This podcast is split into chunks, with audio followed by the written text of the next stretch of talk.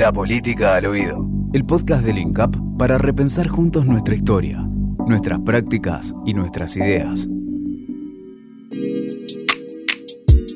¿Se puede pensar una democracia o se puede pensar en un país justo con asimetrías territoriales? Es decir, ¿se puede pensar un país homogéneo con las grandes desigualdades que tenemos entre provincias, entre regiones económicas?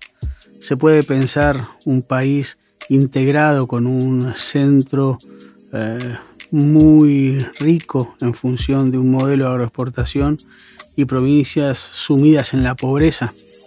No es el resultado de la naturaleza, es un resultado político, es un resultado histórico. Por lo tanto, hay que pensar cómo podemos alcanzar una verdadera federalización en nuestro país. Una federalización que lo que haga es limitar las grandes desigualdades territoriales. Pero eso también nos obliga, después de doscientos y pico de años, a pensar si es posible un país federal en la Argentina, si es verdaderamente posible. ¿Cómo se puede hacer una distribución entre las distintas regiones económicas y productivas? No es solamente una cuestión de intencionalidad, sino también de posibilidad, ¿no? ¿Cómo pensar el modelo agroexportador, cómo pensar la ruralidad, cómo pensar el trabajo del campo sin que eso desiguale las posibilidades de las grandes ciudades, de los grandes conglomerados industriales. Y también pensar la federalidad o el federalismo. También pensar el federalismo nos obliga a pensar la cuestión del hábitat, pensar cómo habitamos nuestra Argentina. ¿Por qué estamos todos agolpados? 18 millones, 20 millones en, las grandes ciudades y tenemos un territorio prácticamente despoblado. Y también cuánto de injusto genera que haya personas con tantas propiedades y gente que no tenga techo y que no tenga casa y que no tenga tierra. Eso también habla de la forma en la cual construimos un país poco federal, un país poco igualitario, porque la federalización no es otra cosa que una democracia territorial.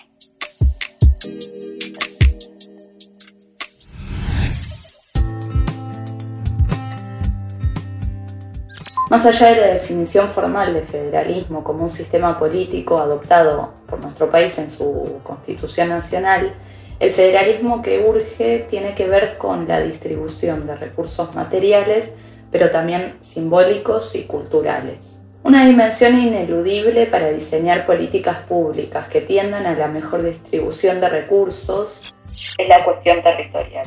Pensemos que la Argentina es el octavo país más grande del mundo en términos de su extensión geográfica.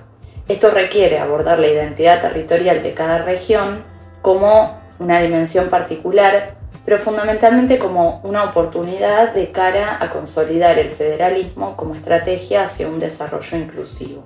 Es decir, un desarrollo que no solamente se mida en términos del crecimiento económico, del aumento del PBI, sino por otras dimensiones que pueden ser la posibilidad, la calidad de vida de las personas que habitan en esa región, o por ejemplo el arraigo, la posibilidad que tiene cada una de esas personas de desarrollar su vida en el lugar donde nació, donde eligió eh, vivir. En este camino creo que resulta urgente distribuir los ingresos para que todas las regiones del país tengan las mismas oportunidades de desarrollarse a partir del trabajo de su población y la transformación de los bienes comunes presentes en cada una de las geografías. Esto resulta bastante obvio, ¿no? Pero además consolidar el federalismo en un país tan grande, con asimetrías territoriales tan marcadas, con identidades territoriales tan diferentes, y pensemos que el 70% de la población argentina vive solo en cuatro provincias, no es solo una cuestión económica o política. Visibilizar y preservar la riqueza cultural y las diferentes cosmovisiones que existen en el vasto territorio argentino es también una forma de fortalecer el federalismo en nuestro país, ¿no? preservar el patrimonio material e inmaterial que hay en cada una de nuestras regiones. Ahora bien, a lo largo y ancho de nuestro país tenemos diferentes territorios con diferentes modos de habitar y formas de vincularse con la tierra. ¿no? Si bien es cierto que en todas las provincias argentinas existen desarrollos productivos a mayor o menor escala, también es cierto que la producción se concentra en la región centro que abarca estas mismas cuatro provincias donde vive el 70% de la población. Esto es un problema, claramente, porque limita las oportunidades de desarrollo de otras regiones, ya que los capitales no se instalan, no invierten en la industria, en la producción, eh, pero además la densidad poblacional es menor. Digamos, tampoco, como es menor, tampoco se desarrolla la infraestructura adecuada para el devenir de la vida y del resto de las actividades. Esta situación de alta concentración poblacional no solo es un problema para aquellas regiones que no acceden a estos recursos que mencionábamos antes, sino que también es un problema para las provincias donde la industria y el mercado tienen un mayor desarrollo. La mala calidad en las condiciones del hábitat y la falta de acceso a la vivienda en ciudades superpobladas genera situaciones de muchísima exclusión social y vulnerabilidad. Por otro lado, las zonas donde se instalan la mayoría de las industrias suelen tener además altos niveles de contaminación ambiental.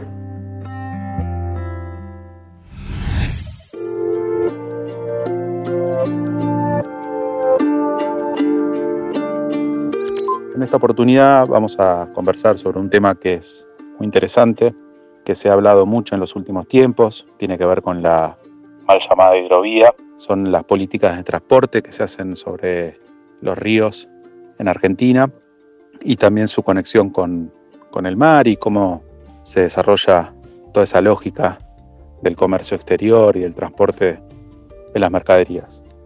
La hidrovía es un concepto que surge en los inicios de los años 90, producto de un acuerdo internacional entre cinco países, Uruguay, Brasil, Paraguay, Bolivia y Argentina, todos los países que constituyen la cuenca del Plata, es la región por donde fluyen los ríos Paraná, Paraguay, Uruguay, una región muy extensa, muy rica en recursos naturales, donde se asientan más de 17 millones de personas, un área muy importante.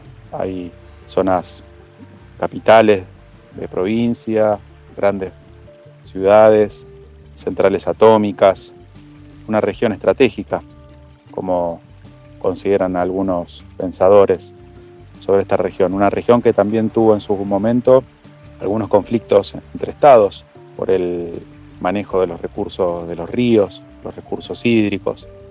Pero bueno, superadas las diferencias entre los países, se acordó en los inicios de los años 90 un acuerdo de transporte que se conoció como la hidrovía Paraná-Paraguay, y cuyo objetivo fue aprovechar el río Paraná y el río Paraguay para transportar las mercaderías de estos cinco países, Uruguay, Brasil, Paraguay, Bolivia y Argentina, cada uno con sus producciones, y transportarlas a través de los ríos, el río de la Plata, y desembocar así en el Océano Atlántico y allí proyectarse hacia los mercados de destino. Y ese proyecto original que se firmó en los años 90, después en nuestro país, la República Argentina, tuvo una decisión política que fue ceder a una empresa privada lo que es el dragado, las obras hidráulicas que se hacen en los ríos para generar mayores profundidades en los ríos y mejores condiciones de seguridad en la navegación, la imposición de señales y balizas para hacer más segura las maniobras de los barcos y todas esas mejoras que se hicieron en los ríos generó una enorme capacidad de transporte que en los últimos 25 años pudo generar oportunidades y enormes ventajas económicas a todos los países de la región y principalmente en nuestro país el sector agroexportador que produce y procesa el producto del campo, la materias primas que se generan en nuestro país. Algunas de ellas son industrializadas, gran parte de ellas se comercializan en el exterior y se embarcan en barcos que van a sus destinos en, el exterior. Toda esa producción económica, esos negocios que se han hecho en torno a la producción y transporte de mercaderías han generado una ventaja económica superlativa para todos los actores que son protagonistas de esta política.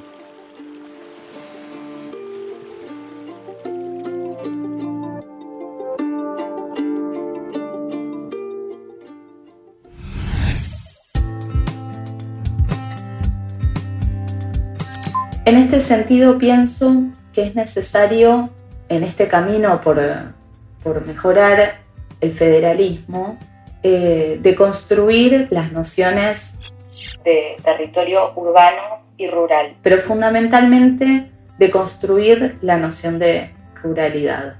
Hasta los años 70 se pensaba en el territorio rural como aquel donde la ocupación principal de las personas que lo habitaban son las o son o eran las actividades agrícola-ganaderas. A partir de las transformaciones productivas que llegaron de la mano de la globalización y el neoliberalismo, la realidad de muchos pueblos rurales cambió mucho, digamos. Eh, dejó de, de ser el trabajo en el campo la principal fuente de ingresos de esa comunidad.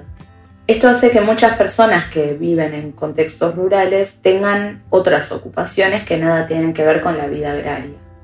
Además, los perfiles de las diferentes comunidades rurales a lo largo del país son muy diversos y no están tan claramente marcados. Es decir, qué es un territorio rural y qué es un territorio urbano. Digo, no es lo mismo el campo en la región Patagonia o en Cuyo que en provincia de Buenos Aires o el litoral.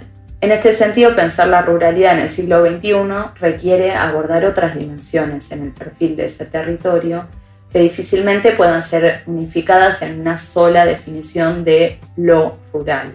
En este sentido, conviene hablar de ruralidades en plural.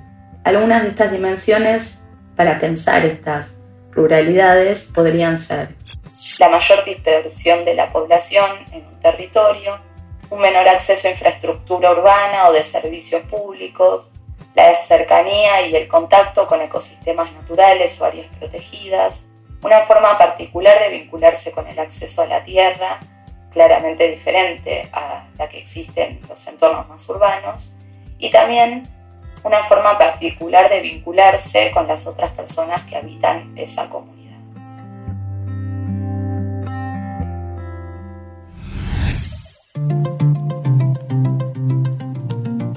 Si te gustó lo que escuchaste, si te pareció interesante, si te convocó a pensar, a reflexionar, te invitamos a que te acerques al INCAP eh, para seguir pensando colectivamente quiénes somos, quiénes fuimos, a dónde vamos, eh, como país y como, como mundo, como, como, grupos sociales también y como individuos. Nuestros seminarios están pegados en nuestra página incapdigital.mininterior.gov.ar. Te esperamos allí para seguir creciendo juntos.